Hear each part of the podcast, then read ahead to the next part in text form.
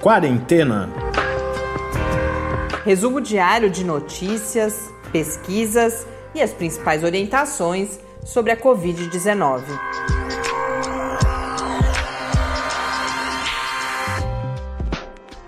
Quarentena, dia 178. Olá, começamos agora nosso centésimo, septuagésimo oitavo encontro aqui no Quarentena. Eu sou Mariana Petson. Eu sou Tarso Fabrício. Hoje é um daqueles dias que a gente não escolhe a pauta. Claro que precisamos falar sobre a pausa nos estudos clínicos da vacina de Oxford e da companhia AstraZeneca. Ontem falamos tanto de vacina no episódio e aí logo depois da gravação tivemos essa notícia. Ainda não há muitas informações, muitas novidades, mas a gente comenta alguns aspectos. Mas a nossa principal conversa aqui hoje é sobre a obesidade, a obesidade como fator de risco, já falamos sobre isso, mas hoje eu trago uma entrevista com a professora Silvia Sales Pérez, que é da Universidade de São Paulo, do campus de Bauru, e que acaba de publicar, junto com outros pesquisadores, um artigo de revisão e meta-análise, então um daqueles estudos que uh, junta os dados de vários outros estudos e com isso produz evidências bastante robustas sobre justamente essa relação entre a obesidade, o IMC, o chamado né, IMC elevado e quadros de agravamento da Covid-19. Mas vamos primeiro aos números de hoje. No Brasil, 4 milhões 197 mil 889 casos, com 128.539 mortes pela Covid-19. Voltamos à casa das mil mortes, foram 1.075 mortes nas últimas 24 horas. No mundo, segundo a Organização Mundial da Saúde, são 27 milhões 486 mil 960 casos, com esse número no painel da John Hopkins é de 27 milhões também, mas 628 mil 190 casos, e aí sim com 898.757 mortes. Quero mandar um abraço para ouvinte ou para o ouvinte que deixou uma mensagem no Castbox. Lá é, é comum o uso de pseudônimos que a gente não consegue nem adivinhar uhum. o nome de quem está escrevendo, mas você vai saber que é com você que estamos falando. Essa pessoa diz que a única coisa ruim do fim da pandemia é que é o fim do quarentena, mas quem sabe ele, quem sabe não, certamente ele virará alguma outra eh, algum outro produto de comunicação, de divulgação científica. Muito provavelmente a gente não consegue fazer mantê-lo diário, mas continuaremos conversando com vocês sem dúvida nenhuma. Mas por enquanto sem previsão de término ainda no horizonte. Assim como a pandemia também não tem é, uma tamo, previsão a gente está a gente está seguindo o mesmo ritmo da pandemia, mas como ela disse na direção oposta, a gente espera que vocês não hum. queiram o fim do podcast. Aproveitando que estamos conversando com ouvinte, ontem eu tenho a impressão que eu chamei vocês à participação, mas esqueci de falar o e-mail, se bem que depois de 178 dias devem ser raras as pessoas que ainda não sabem mas o nosso endereço para você mandar sugestões de pauta, comentários sobre como as coisas estão acontecendo aí onde você está vivendo essa pandemia. Ainda dá tempo, eu converso com o professor Bernardino amanhã cedo, então quem tiver questões para o professor Bernardino também ainda dá tempo. O endereço é o podcastquarentena@gmail.com ou no Twitter em quarentenacast. Vamos então falar sobre a, a vacina de Oxford e da companhia AstraZeneca. Ontem, no final do dia, foi publicada primeiro no site STAT, que é especializado na área de, da saúde, principalmente essa questão de fármacos, foi quem primeiro deu a notícia que os estudos clínicos da vacina de Oxford estariam em pausa por causa da notificação de um efeito adverso importante em um, uma das pessoas participantes. Quase 24 horas ou 24 horas já se passaram e as informações que nós temos ainda são bastante poucas, não detalhadas. Nós temos um pronunciamento da própria AstraZeneca confirmando isso e há uma segunda matéria agora da Stat falando que uh, houve uma conferência com uh, acionistas, né, investidores hoje pela manhã e que novas informações seriam que é um paciente, isso já tinha sido confirmado pela AstraZeneca, um paciente no braço do Reino Unido, dos estudos clínicos, uh, uma mulher que a condição foi a, a chamada mielite transversa, que é uma inflamação rara na medula, e também que essa pessoa já estaria agora se recuperando. Uma outra informação, e aí não confirmada, mas está nesse mesmo texto da STAT, é que é, seria uma pessoa que de fato recebeu a vacina e não placebo. É claro que isso gerou muita repercussão, muita preocupação também, e hoje o que eu pude ler, como eu disse, ainda não há muita informação, porque é isso, a gente não sabe ainda. Isso não é uma questão de transparência. Antes de mais nada, é importante dizer que esse é um mecanismo previsto em estudos clínicos. É inclusive por isso que os estudos, a gente falou aqui tanto de estudos de fase 3 que comprovam não só a eficácia, mas podem mostrar algum problema de segurança não identificável em amostras menores, né? Quando se você tem efeitos que são mais raros, eles só vão aparecer a hora que você tem um conjunto ou pelo menos a probabilidade é que eles só apareçam quando você tem um conjunto maior de pessoas. Então, qualquer situação clínica diferente, digna de nota, que apareça nesses pacientes, como eles estão sendo monitorados muito de perto, é praxe que seja. E o que significa ser interrompido? Única e exclusivamente que novos pacientes não estão sendo recrutados, mas aqueles que já receberam as doses, por exemplo, eles continuam em segmento. Agora, um painel independente vai revisar todas as características desse quadro para identificar, inclusive, se ele está relacionado com a aplicação da vacina. Porque em vários lugares eu li, inclusive há um texto publicado na Nature que eu vou compartilhar lá no Quarentena News, no www.lab.fiscar.br, uh, barra Quarentena News, a Nature ela entrevistou alguns especialistas e vários dizem que é comum acontecer intercorrências como essa. Não, se, não estou dizendo que necessariamente não é um problema.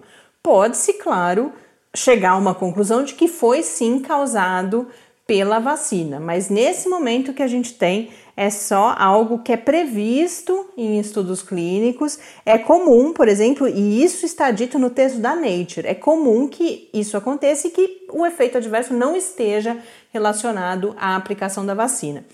Inclusive, uma outra informação que apareceu no texto da STAT, em um dos textos da STAT, depois foi reproduzido em outros meios de comunicação, é que essa seria a segunda interrupção já desse estudo, que a primeira interrupção também foi causada por um problema, eh, pela notificação de um problema neurológico, que depois foi confirmado como uh, esclerose múltipla não relacionada à aplicação da vacina. Então, Embora não tenha havido essa divulgação nesse primeiro caso, não sei ainda exatamente por quê, se foi só uma questão de ter vazado agora para a Stat, ou se de fato divulgaram mais agora e menos antes, não vi nenhum comentário sobre isso, mas não é a primeira vez que a gente tem esse exemplo de que naquela outra ocasião não se constatou a relação. Então, esse é um primeiro motivo para termos calma. A própria Nature, no seu texto, fala que a gente pode ver pelo lado positivo de que este é um sinal de que os mecanismos de segurança previstos no desenvolvimento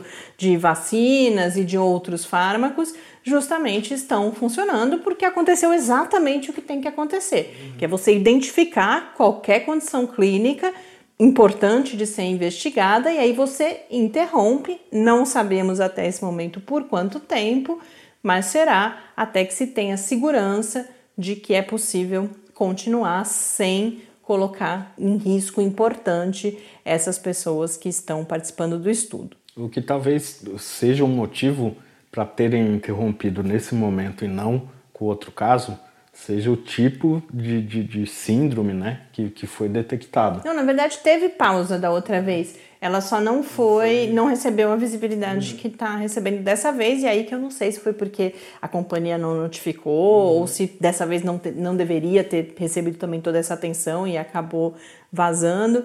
Mas é porque importante. O, o, que é uma preocupação é que esse tipo de, de síndrome da mielite, ela pode ser causada por infecções virais, né? Então, por isso, todo esse cuidado, especialmente. É, no primeiro caso, caso, inclusive, a suspeita inicial também era de mielite hum. transversa. E aí, que eu tô falando aqui com toda essa familiaridade, mais prazer, Mariana, acabei de, de, de, É meu primeiro contato com o termo também, mas li que é uma, uma inflamação e que é justamente como o Tars coloca, pode ser causada por um uh, vetor viral, então, é claro, precisa ser investigada. E é claro que essa cautela toda na divulgação de informações também não é falta de transparência, porque não se sabe. Há de se aguardar agora essa investigação independente e aí esperamos ter e muito provavelmente teremos acesso a todas essas informações.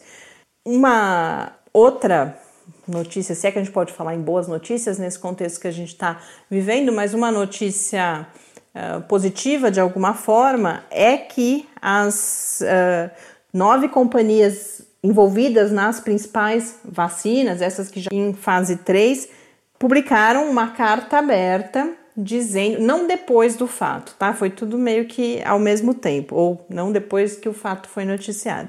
Foi tudo mais ou menos ao mesmo tempo, dizendo que não ultrapassaram, não pularão nenhuma etapa importante para a segurança das vacinas, que não cederão a eventuais pressões políticas, isso em todo um clima, principalmente de pressão por parte do governo americano. Então, a própria AstraZeneca, a BioNTech, que é a parceira da Pfizer, que também assina a carta na vacina, a GlaxoSmithKline, a Johnson Johnson, a Merck, a Moderna, a Novavax e a Sanofi assinaram essa carta aberta estabelecendo esse compromisso. E por fim, um, um outro aspecto que a gente pode recuperar aqui, que já comentamos várias vezes, é que esta é uma, uma das diferentes plataformas sendo usadas para o desenvolvimento de vacinas e caso cheguemos a algum problema irreversível nesse momento, é possível e provável que alguma das outras plataformas não enfrente esse mesmo problema. É claro que pode enfrentar um outro, mas enfim, é claro que é preocupante, é claro que é frustrante, estamos todos muito ansiosos, mas isso também nos faz lembrar e, e ver a importância daqueles que alertam que não podemos contar com a vacina como uh, aquela solução mágica. Inclusive, eu separei um outro texto publicado no The Guardian pelo responsável, pelo líder da, do Wellcome Trust, que é uma organização importante na área da saúde, o Jeremy Farrar,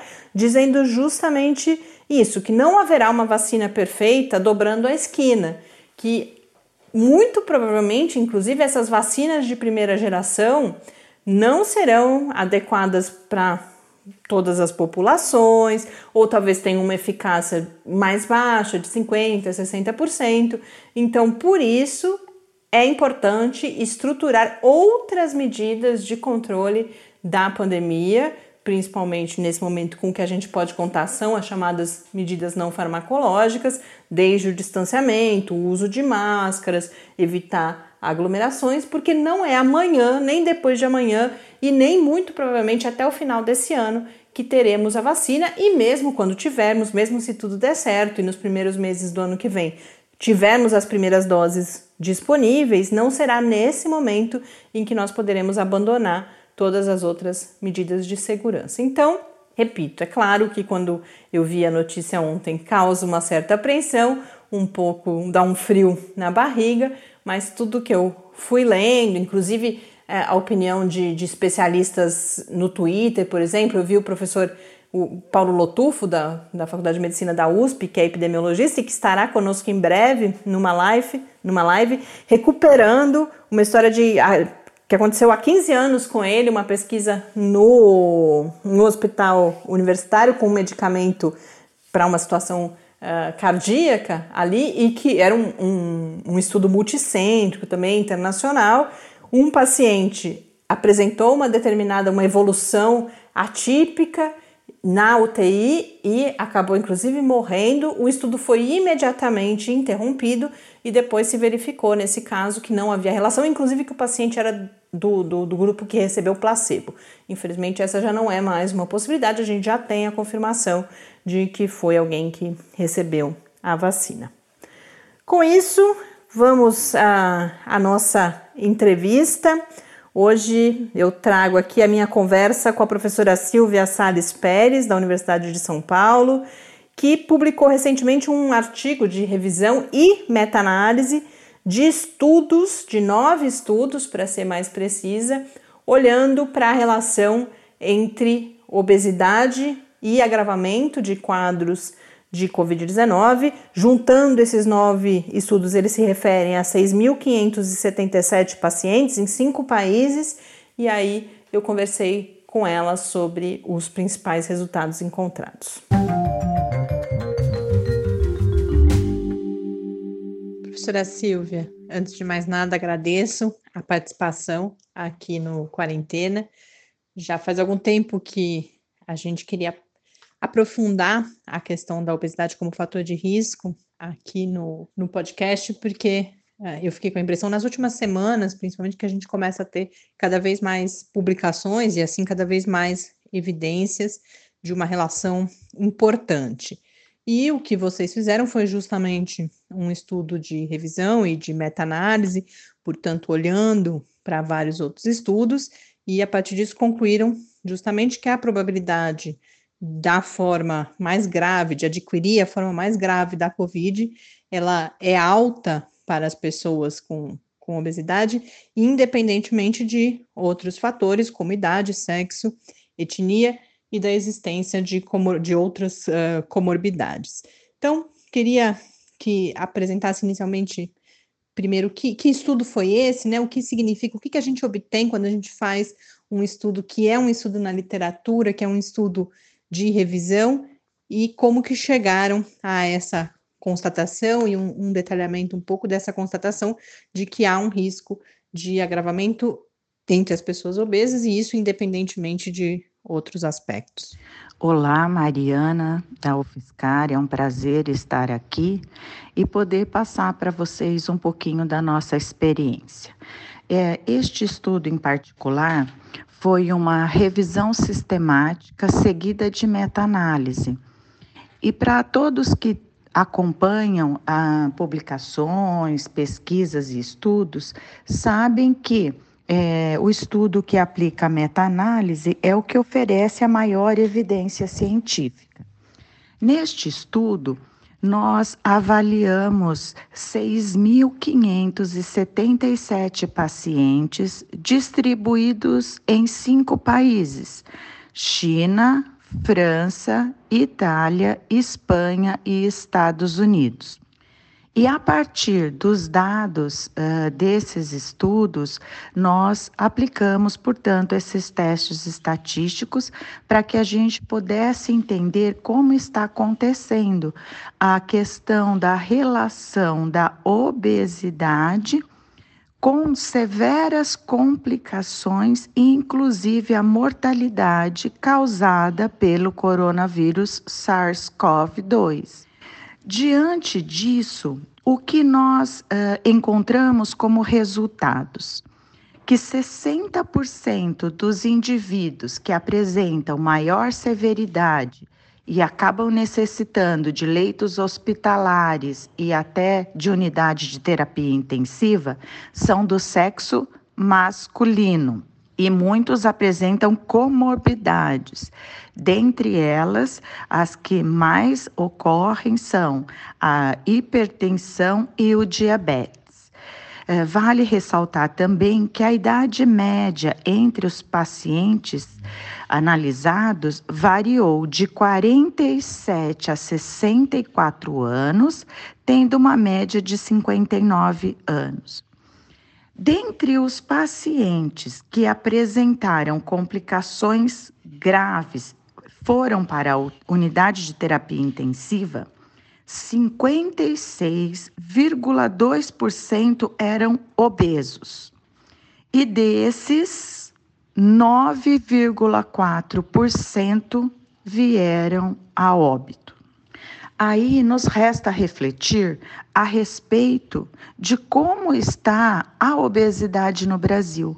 Segundo os últimos dados da Vigitel de 2018, o Brasil ele apresenta 55% da sua população com sobrepeso e quase 20% com obesidade. Por essa razão, há uma preocupação grande no sentido de se evitar que esses indivíduos venham a ser acometidos ou mesmo expostos ao coronavírus e desenvolver essa doença de uma forma rápida e severa. Professora, apesar dessa conclusão importante de que o risco é independente de, dos outros fatores que foram mencionados, destaca-se também que a situação torna-se, ou o risco torna-se maior com uh, naqueles indivíduos que, além da obesidade, apresentam as comorbidades e algumas delas, inclusive, relacionadas à própria obesidade, não? Nós temos também que observar que alguns pacientes podem apresentar a síndrome metabólica. Esta que é uma doença da nossa civilização moderna, que ela está associada à obesidade e ela é o resultado da alimentação inadequada e do sedentarismo. E quais são os fatores de risco para que o indivíduo tenha síndrome metabólica? Portanto, aquele indivíduo que apresenta grande quantidade de gordura abdominal, em homens, quando a cintura for mais de 102 centímetros, e nas mulheres foi, for maior que 88 centímetros. Quando o baixo HDL, que é o bom colesterol em homens, for menor que 40 miligramas por decilitro, e nas mulheres menos do que 50 miligramas por decilitro. Em relação aos triglicerídeos elevados, nível de, que é o nível de gordura no sangue, quando esse valor for superior ou igual a 150 miligramas por decilitro. A pressão sanguínea alta, quando ela for igual ou superior a 135 por 85 uh, ou se o indivíduo estiver utilizando algum medicamento para o controle dessa pressão. E ainda a glicose elevada, quando ela for igual ou superior a 110 miligramas por decilitro. Veja, se o paciente tiver três ou mais dos fatores que eu estou elencando, ele, uh, além do sinal de uma resistência insulínica, ele é categorizado como um paciente portador da síndrome metabólica. Por isso que muitas vezes o paciente ele tem a obesidade e esses outros fatores, só que quando esses fatores concorrem ao mesmo tempo, a condição de vida desse paciente é muito reduzida, porque ele tem uma série de fatores que agravam essa condição. Professora, e há diferentes fatores envolvidos nesse, nesse risco aumentado. Então, fala-se, por exemplo, na numa produção reduzida de interferons, que seriam um, ah, substâncias importantes para o controle de alguns processos relacionados à infecção, o fato que a gente já abordou aqui no podcast, inclusive, do tecido adiposo ser, ter esse potencial de ser um reservatório para o vírus, a questão de que a função respiratória em indivíduos obesos muitas vezes já está prejudicada, e na divulgação foi mencionado também uma inflamação crônica de baixo grau, já existente nas pessoas, já pré-existente, portanto, nas pessoas com obesidade, e que poderia complicar o quadro inflamatório que é típico do COVID, inclusive. Então, se pudesse comentar um pouco esses diferentes mecanismos, mas principalmente essa questão da inflamação. Que condição é essa que é anterior a COVID, inclusive. Por que, que as pessoas obesas têm essa inflamação crônica? O que, que isso causa?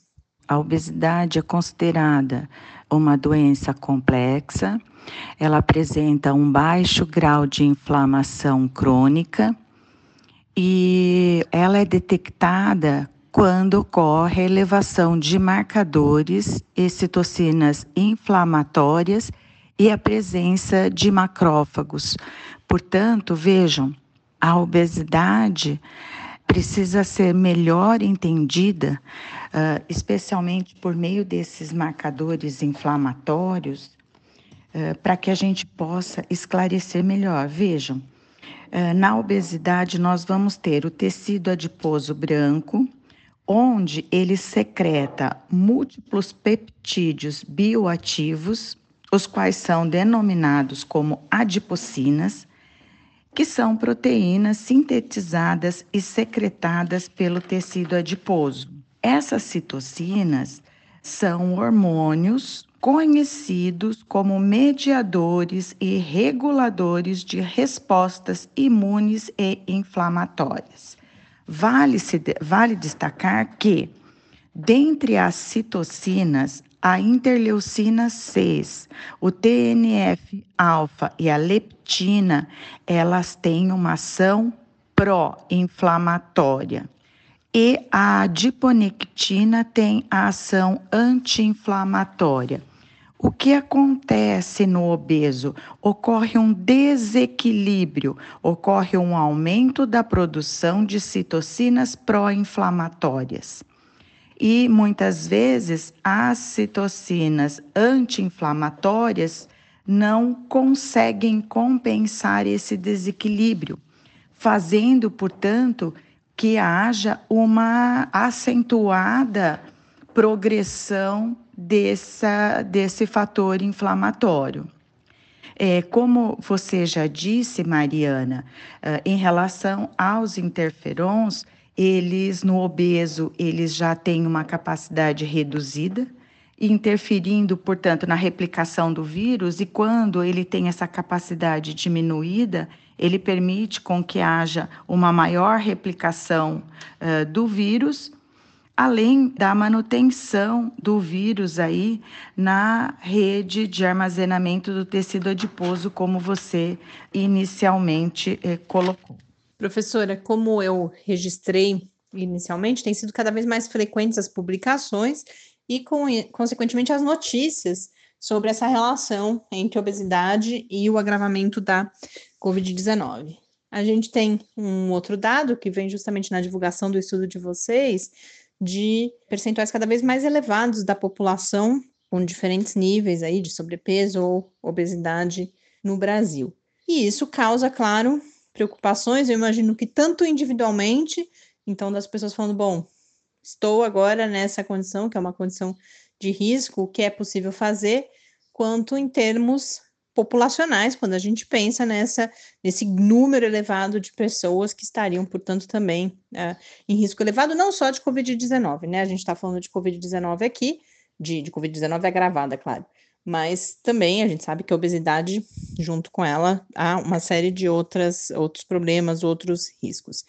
Diante disso, então, o que fazer em termos individuais, porque não, a gente não, não é possível uh, emagrecer, por exemplo, no tempo agora da Covid. Então, o que, que esses dados, o que, que eles trazem de, de, de alerta, de recomendação para as pessoas, portanto, com obesidade, mas também qual a importância de estudos como esse, de mostrar essa condição para a formulação de políticas públicas? O que, que para o que o serviço público uh, de saúde precisa se preparar?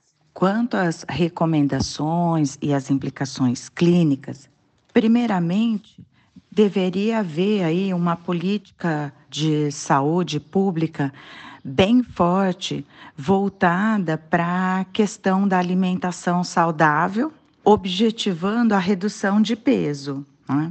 além de uh, oferecer atividades físicas prazerosas ao ar livre, aproveitando o verde, que é uma das novas propostas mundiais, para que os indivíduos possam ter uh, voltar ou ter saúde. Além disso, deve haver uma maior vigilância em saúde, tanto so em relação ao sobrepeso quanto ao obeso.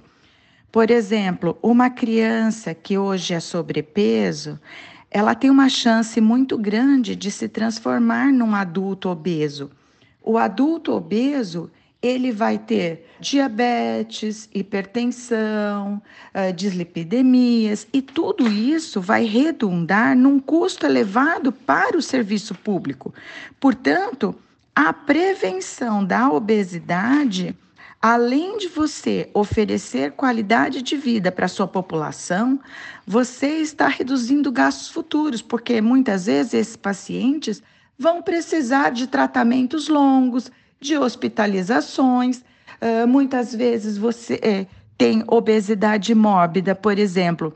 Você já tentou vários tratamentos para perda de peso e você não conseguiu. Aí uh, a melhor alternativa que te resta é o tratamento cirúrgico da obesidade que é conhecido como cirurgia bariátrica ou metabólica, caso o paciente tenha a síndrome metabólica.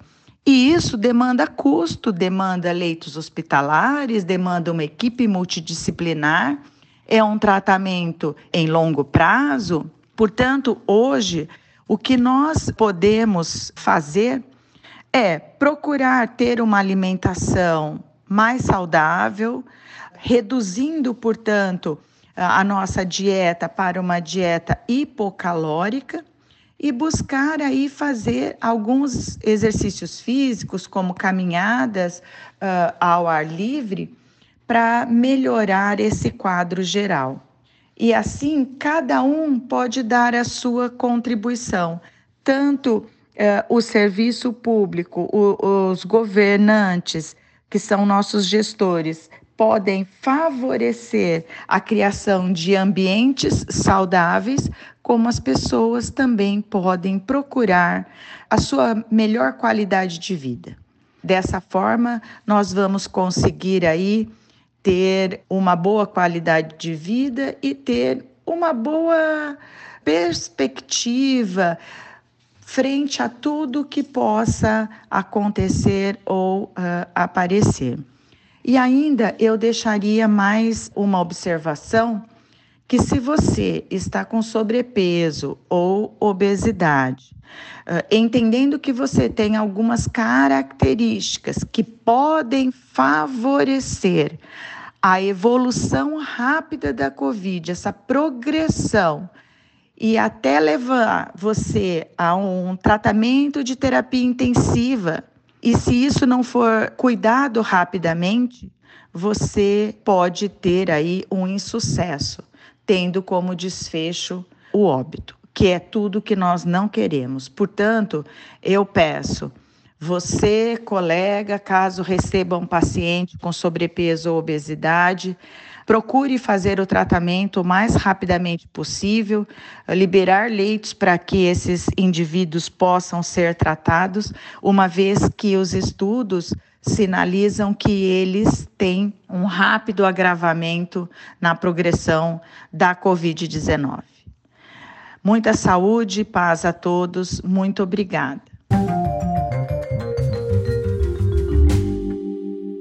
De volta aqui no quarentena, espero que tenham aproveitado. Sai, a gente já falou aqui de obesidade antes, mas cada vez saem mais estudos e esse, de certa forma, é um dos que traz as evidências mais robustas. E é, é interessante também o comentário que a professora Silvia faz sobre uma questão mais de saúde pública importante aqui no Brasil. Ela cita inclusive os dados e ela menciona, menciona o Vigitel. O Vigitel é o sistema de vigilância de fatores de risco e proteção para doenças crônicas por inquérito telefônico, é uma ferramenta do Ministério da Saúde e que verificou no Brasil que 60% da população tem o IMC acima de 25, que é considerado sobrepeso, e 20% acima de 30. Então, é uma questão de saúde pública para a qual, inclusive independentemente da pandemia, é importante olharmos aqui no país. E para a gente concluir esse episódio, eu trago aqui um estudo publicado recentemente sobre um assunto que eu também vim evitando abordar, porque ainda não tinha uh, muitas informações, mas agora, até pensando que alguém pode ler e ficar preocupado, achei importante a gente esclarecer alguns pontos, que foi o estudo publicado recentemente relatando a contaminação, a infecção de pessoas em um prédio de apartamentos na China pelo encanamento do banheiro. Esse caso, é, a contaminação foi de nove pessoas. Primeiro tivemos a contaminação de cinco pessoas de uma mesma família, aí nada a ver com o encanamento. Essa família residia no 15º andar e aí depois foi confirm, confirmada assim, não é, foram colhidas evidências de que a contaminação só pode ter se dado através desse encanamento em quatro outras pessoas, um casal residente no 25º andar, então 10 andares acima, e outro residente no 27º andar. Algo semelhante havia sido identificado em 2003 em Hong Kong na epidemia de SARS e que traz, é claro, a, a principal discussão envolvida aí é de possibilidade de transmissão fecal. E aí que eu falo que a gente tem várias notícias, porque não só notícias, estudos que encontraram RNA, ou seja, material genético do vírus nas fezes de pacientes, mas também a gente tem vários estudos que estão usando testes no esgoto para poder prever surtos em determinadas localidades. E a, a discussão, e eu compartilho com vocês esse texto, se eu não me engano, esse é da Science, mas eu compartilho lá no Quarentena News. A discussão que é feita é: primeiro, o que foi identificado até agora nas fezes foram fragmentos de RNA, mas pouquíssimos conseguiram replicar esse material genético, ou seja, não, em geral, não eram, ou as evidências eram de que uh, não eram vírus viáveis. Então, esse texto diz que o que temos é pouca ou até mesmo nenhuma evidência dessa forma de transmissão, e mesmo que ela seja possível, e a gente vê aqui evidências de que isso de fato aconteceu pelo encanamento, é algo que é bastante raro. Esse caso de SARS em 2003 envolveu 321 pessoas, mas ó, atenção, eu tô falando de SARS agora, é outro vírus, é claro que é da mesma família e por isso é usada essa comparação. Mas foi um visitante em um prédio de apartamentos, mas ali tinha uma condição específica, que é uma determinada forma de encanamento, ou eles chamam de uma armadilha em U, logo abaixo do ralo do banheiro, que se aquilo seca, aí você pode ter esse ar contendo essas partículas com o vírus saindo mais facilmente. Então, inclusive, uma das medidas de precaução que é listada é sempre abrir um pouquinho, não deixar muito tempo a pia ou o ralo do banheiro, se não for um banheiro muito usado, por exemplo, não deixar sem escorrer água, sempre deixar um pouquinho de água para que nessas armadilhas fique essa água e essa água impede ou dificulta que esse ar saia dali. Algumas outras uh, precauções listadas nos textos que repercutiram esse estudo foram a higiene pessoal e de superfícies, porque essa contaminação não necessariamente se dá pelas vias aéreas, você pode, isso pode contaminar uma superfície no banheiro, você põe a mão e aí você leva a mão ao nariz ou à boca. Então, cuidar dessa higiene é importante também nesse caso. É, puxar a descarga com a tampa abaixada, porque isso tem relação com outro cenário de que banheiros podem ser um lugar importante, banheiros públicos, inclusive um lugar importante de contaminação e que isso, esse vírus ele vem, né, ele, ele cria o aerosol ou as, as, as gotículas no momento que se puxa a descarga. Então é recomendado puxar a descarga com a tampa abaixada e em casa, em casa assim, em apartamentos, principalmente, porque não estamos falando do esgoto da cidade, tá? A gente está falando de um sistema ali mais uh, contido. Encanamentos antigos podem gerar algum tipo de, de problema desse tipo. Então, cheiro de esgoto, por exemplo, é um aviso de que algo pode, que pode ter algum problema. E aí, se houver a possibilidade de buscar uma solução, essa também é uma prevenção recomendada.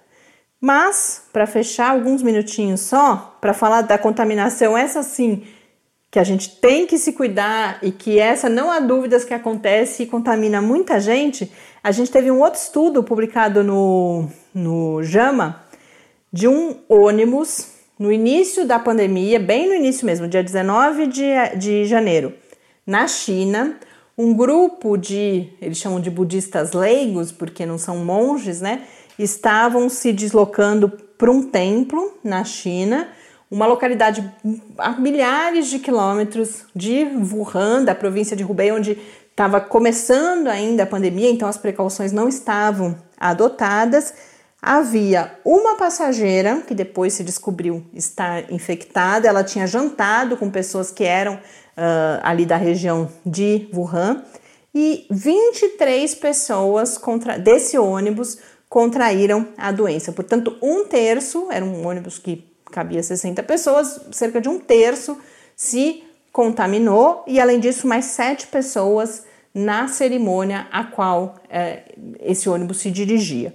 E uma outra informação importante que a distância no ônibus não interferiu na contaminação, então você teve pessoas longe sendo contaminadas, e aí há toda uma discussão que isso viria a confirmar a, a transmissão pelo ar, mas um outro dado importante: estar sentado próximo a uma janela aberta interferiu, então reforçando a importância da ventilação, mas reforçando, sobretudo, o que pode acontecer em locais com aglomeração. Uma única pessoa infectada em um ônibus fechado contaminou outras 23. Então, isso aconteceu em 19 de janeiro, mas vale de alerta para a gente até agora. Com isso, a gente encerra esse episódio. Volto a fazer o convite para quem vir, inclusive, questões para o professor Bernardino, que eu, com quem eu converso amanhã cedo. Um grande abraço e até amanhã. Até amanhã, fique em casa. Quarentena é uma realização do Laboratório Aberto de Interatividade para a Disseminação do Conhecimento Científico e Tecnológico da Universidade Federal de São Carlos, o LAB da UFSCar, do Centro de Desenvolvimento de Materiais Funcionais, CDMF, e do Centro de Inovação em Novas Energias, o CINE. Pauta, produção e apresentação: Mariana Pezzo e Tárcio Fabrício. Arte e design de Henrique Mateus. Desenvolvimento web, Eduardo Martins. Edição de áudio, Lucas Stefanuto. Apoio Fundação de Amparo à Pesquisa do Estado de São Paulo.